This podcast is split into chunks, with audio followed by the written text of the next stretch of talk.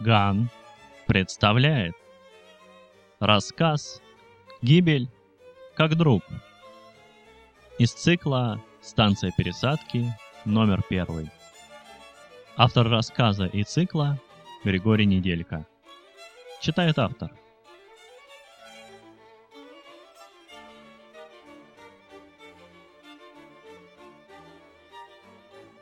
Защитники СП-1 рассредоточились по коридорам, ведущим от шлюза стыковки ко внутренности межгалактической станции. Предназначенная для дозаправки, отдыха и встреч представителей разных планет, теперь она превратилась в поле боя. В коридоре С-1 военный отряд возглавлял майор Марса Рин Канг. Трехрукий и четырехпалый, держа в каждой верхней конечности по стрелу, он внимательно вглядывался в конец туннеля, расходящийся двумя перпендикулярными ему поворотами – Никогда бы не подумал, что такое случится, да еще в мою смену. Бросил он стоявшему рядом лейтенанту, венерянину Сокла. Серебристый, голубоватого оттенка, широкоплечий великан со второй по счету планеты в Солнечной системе разительно отличался от коренастого и жилистого Рина. Са был вооружен энергопушкой, калибром раз в пять превосходящей Риновые лучеметы. «Смена ни при чем», — еще более сухо, чем командир говорил Са. В случае вроде этого сигнал к бою дают всей защитной армии станции. Да знаю, но это ситуация. Глупее ведь не придумаешь. А обернулась чем? Что теперь рассуждать? Может быть, не стоит. А возможно, и надо, чтобы подобного не повторилось в будущем. Давай для начала с настоящим разберемся. Сал смехнулся, покачивая здоровенным энергоружьем. Я-то не против. Ну, ну так хватит заговаривать зубы старшему по званию. Рин тоже выдал усмешку, правда, более натянутую. Марсиане в принципе отличались от венериан более вспыльчивым нравом. Были эмоциональнее, но зато и отходчивее. Ученые Вселенского Союза видели причину в разнице климатов двух планет. Холодные марсиане резче реагировали на смену отношений и чувств и анализировали происходящее с помощью разума, тогда как изначально воинственные, однако сдержанные венериане пользовались большей интуицией. Не успела дружеская перебранка затихнуть, как из-за поворота показались они. Рин открыл рот с тремя рядами мелких-мелких клыков, чтобы дать приказ. «Пока не стрелять!» Увы, нежданные и незваные визитеры опередили его, открыв огонь. Они стреляли из странных то ли ружей, то ли устройств, то ли черт разберет чего, Выплескивающие разрушительный свет предметы походили на перевернутые черные горны с толстой ручкой. Едва касаясь преград, сине-белый свет, что посылали пришельцы, прожигал и плавил любую материю – металл, дерево, пластик и, конечно, человеческую плоть. К так называемым людям, иначе наделенным разумом созданием, в случае первой пересадочной станции относились все – венериане, марсиане, плутонцы, альфанцы, ганимедяне, земляне – Защитники вскинули огни, лучи и плазмостреляющее оружие, дали отпор нападающим. Кто-то прикрывался энергетическими щитами, легко выходящими из строя, оплывающими бесполезной массой, взрывающимися под воздействием смертоносного света. «Подбил!» — выкрикнул Рин, видя, как лазерный луч прожигает букву врага. «Еще одного!» «Аналогично», — прибавил Са. «На моем счету уже пятеро». Теперь Рин выдал вполне искреннюю азартную улыбку. «Трое!» И догоняю. А началось все, как обычно, чрезвычайно мирно и до нельзя неожиданно. «СП-1» раздалось в наблюдательном пункте. «Разрешите стыковку». Руководитель пункта, андромедянин Гларкс, глянул на большой, 3 на 3 метра, и плоский, что игральная карта, сверхчеткий монитор. Там отображался корабль, похожий на укороченный спереди и сзади баклажан, серовато-беловатого цвета, без острых углов, скошенных формы орудий, видимых по крайней мере. Массивные эвриновые буквы на бортах, эврин – всеобщий галактический язык, указывали, что звездолет, как и доложил пилот, прибыл из созвездия Лебедя. «Ваша цель на СП-1», — задал стандартный в таком случае вопрос Гларкс. «Да заправка», — ответили тут же. «Держим курс галактику Большое Пятно с гуманитарной целью». «Действительно», — кивнул про себя Гларкс. В Большом Пятне недавно разразилась эпидемия невиданного галактического вируса. Чем бы и кем бы он ни был, вирус унес жизни миллионов тамошних планетян и грозил им полным уничтожением, если бы... Если бы не отважные добровольцы вроде тех, которые запрашивают стыковку с СП. Гларск подождал еще немного, покатал мысли в голове и, наконец, сказал. «Стыковку разрешаю». Немедленно стыкующийся космолет выпустил многометровые длины и толщины стержни, вошедшие в соответствующие пазы на поверхности станции пересадки. Корабль подтянул вперед, и сошли с линии выходной камеры на СПС такой же, выполненной по ВОСТу у прибывшего судна. «Вертков!» — обратился Кларкс. «Да, Крит?» Обеспечить беспроблемную стыковку. Есть, Крит. Гларкс тем временем решил выпить кофе. Любимого. Из земной арабики с добавлением ароматных растений, выращиваемых на гончих псах. Но он не успел воплотить идею в жизнь, даже не дошел до автодверей, ведущих из наблюдалки. «Крит! Крит! Стыкующиеся открыли огонь!» — это кричал Вертков. «Что?» Гларкс резко обернулся, пораженный, застигнутый врасплох. Как только открылся выходной шлюз, принялся поспешно, чуть сбивчиво объяснять Вертков. Они ринулись. Смотрите, убивают патрульных охранников и постояльца станции. Глоракс повернулся к другим обзорным экранам, поменьше размером. Он не верил собственным глазам. Пришельцы? Неизвестного ему вида, какие-то зеленоватые метровые толстячки в гибких скафандрах. Пускали во все стороны сверкающие потоки бело-синего свечения. С чем бы ни сталкивался этот свет, препятствие живое там или мертвое, расплывалось, сходило дырами. Глорс громко и выразительно выругался, после чего немедля сообщил в командный пункт. «Вооруженное нападение!» Повторяю, вооруженное нападение сектора А1, Б1, С1, и противник движется дальше. Принявшая сигнал японка Киока попросила подробностей, одновременно связываясь с командующим станционной армией. «Да какие нахрен подробности?» — не выдержал Глоркс. Они режут наших ребят, а девчата двигаются дальше. Расползаются, как муравьи, как тараканы, по секторам. Начальные сегменты пяти первых секторов уже захвачены и частично разрушены. «Поняла», — возбужденно перебила Киоко. «Армия на подходе». Отняв от рта крепившийся к указательному пальцу мини-переговорник, Глоркс снова выругался. Значительно тише, но и заметно более грязно. Са подбили в самом начале сражения, спустя минут 15-20 после того, как разгорелась перестрелка. Смелому венерианину отхватило половину второй правой руки. Находившийся поблизости Рин, очередным выстрелом из лучемета отрезав голову ближайшему из зеленых, бросился к другу, на ходу раскрывая комплект ручной доктор. «Да ладно, у меня целых три с половиной руки осталось», – пошутил Са, несмотря на то, что выражение сильнейшей боли не сходило с его лица. К тому моменту, как Рин собрал автодоктора в нужном варианте, обеззаразил и залечил рану настолько, насколько возможно, их отряд начал отступать назад. «Свет слишком силен!» — крикнув, озвучил общую мысль кто-то из солдат. «Но надо было сражаться!» Противостоять и защитить станцию от нашествия враждебно настроенных пришельцев, незнакомых никому из жителей объединения галактик. Только как? Врагов много, они смелы без меры и, больше того, отчаянные а их чертов свет прожигает дыры во всем, буквально во всем.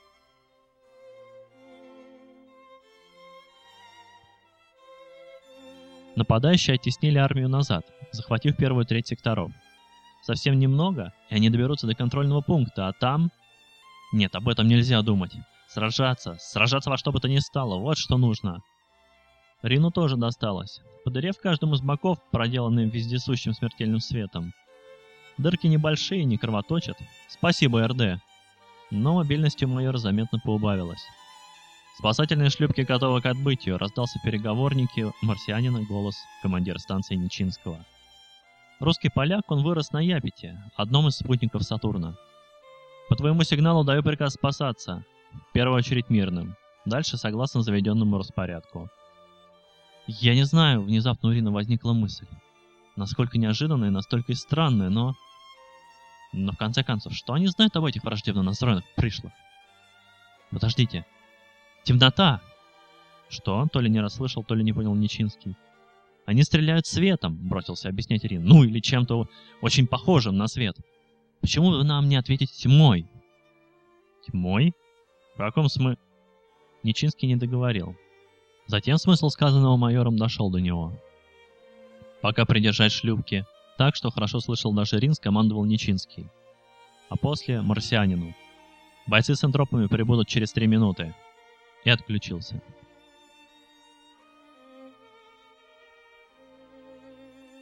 Три минуты. Их ведь надо еще продержаться. Но они продержались. Когда подоспели солдаты, вооруженные непримечательными с виду пистолетами без пусковых крючков, Рин уже готов был дать команду к отступлению.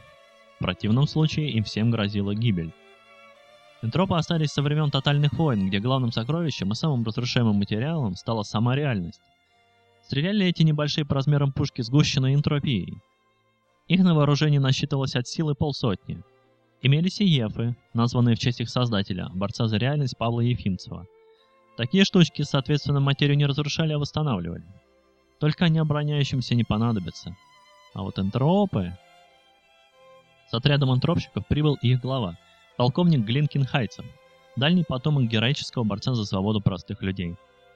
«Отряд готовься!» — скомандовал полковник. «Все прочие назад! Три, два, один! Пли!» Слаженная вспышка двух десятков энтропов, вспышка глубоководного, бездонного черного цвета. Солдаты Рин отвернулись, защищая глаза. Бойцы Глинкина Хайцева носили гасящие очки.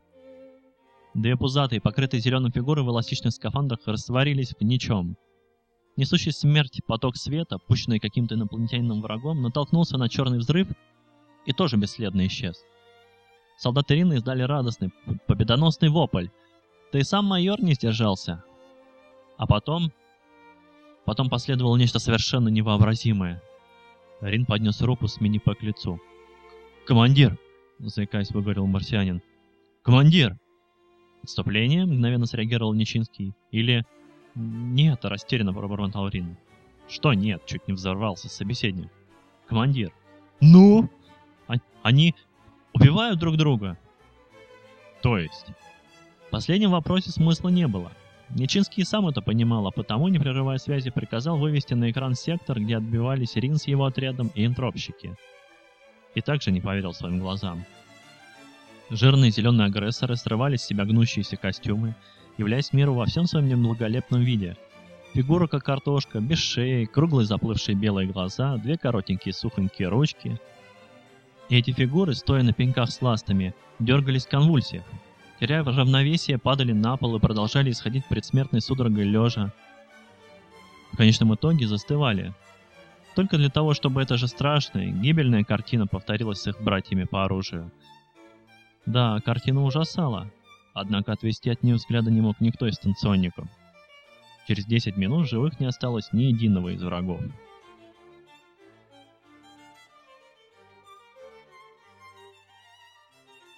Обрадованный, что все закончилось, и пусть загадочно, но к лучшему, Нечинский сидел в мягком удобном автокресле в комнате отдыха командующего состава.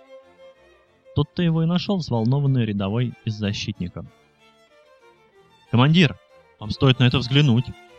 На что? Но рядовой уже выпрыгнул назад в коридор. Ворся что-то об отсутствии субординации, Нечинский вышел следом. И сразу же остолбенел. На самодвижущейся трансформер-коляске, предназначенной для перевозки больных и убитых, сидел давешний агрессор. И улыбался. Конечно, Нечинский не мог побиться об заклад, поскольку был знаком с представителями этой расы каких-нибудь часа два или немногим больше – да притом в негодящихся для наблюдения и анализа обстоятельствах. Но черт возьми, растянутый во всю ряху зеленый рот явно представлял собой улыбку. Причем улыбку дружескую. И меньшим удивлением Нечинский заметил, что давишний враг похудел, раза в два-три минимум. Ручки инопланетянина тем временем прибавили в объеме, ноги наоборот, а ступни перестали походить на ласты, сделавшись как у среднего мужчины-землянина. Ярко-зеленый окрас побледнел, на конечностях прибавилось по двум пальцам, и сейчас их насчитывалось шесть, а не четыре. «Не могу встать, чтобы должным образом приветствовать вас, Крит Нечинский», — беззаботно проговорил нападавший. И все-таки не он, а кто-то чем-то на него похожий. Нечинский не знал, что и думать. Дальнейшие слова с одной стороны разрешили некоторые загадки, а с другой привели командира станции в еще большее замешательство. Вы прибыли с далекой и пока неизвестной вам системы планет под названием Чризгель. Я вот, например, родом с Черизгеля 34. Наша система расположена настолько далеко от освоенных вами звезд и планет, что вы просто не в состоянии увидеть нас, пускай самым вооруженным глазом. Да и мы прознали о вашем существовании совершенно случайно, когда наткнулись на пропавший крейсер Титан-13. Земной, если не ошибаюсь. Солнечный автоматически поправил Нищинский, пытаясь усвоить информацию, что буквально вырывало почву из-под ног. С начала века Земля входит в НСПСС, неделимое содружество планет Солнечной системы. Значит, так безропотно согласился пришелец. И вдруг спохватился. Ах да, меня зовут... Э, на иврине это будет звучать примерно как Цефтрем. В этот миг подъехали на колясках еще два чрезгилийца. Один повыше, другой пониже. Точнее, другая, если судить по помаде там, где у людей располагалось лицо. Цефтрем перехватил ошалелый взгляд Нечинского. «Наши женщины тоже любят прихорашиваться», — быстро пояснил. Кто он был? Захватчик? Контактер? Сумасшедший? И поверьте, у нас с вами с остальными членами Союза гораздо больше общего, чем может показаться на первый взгляд.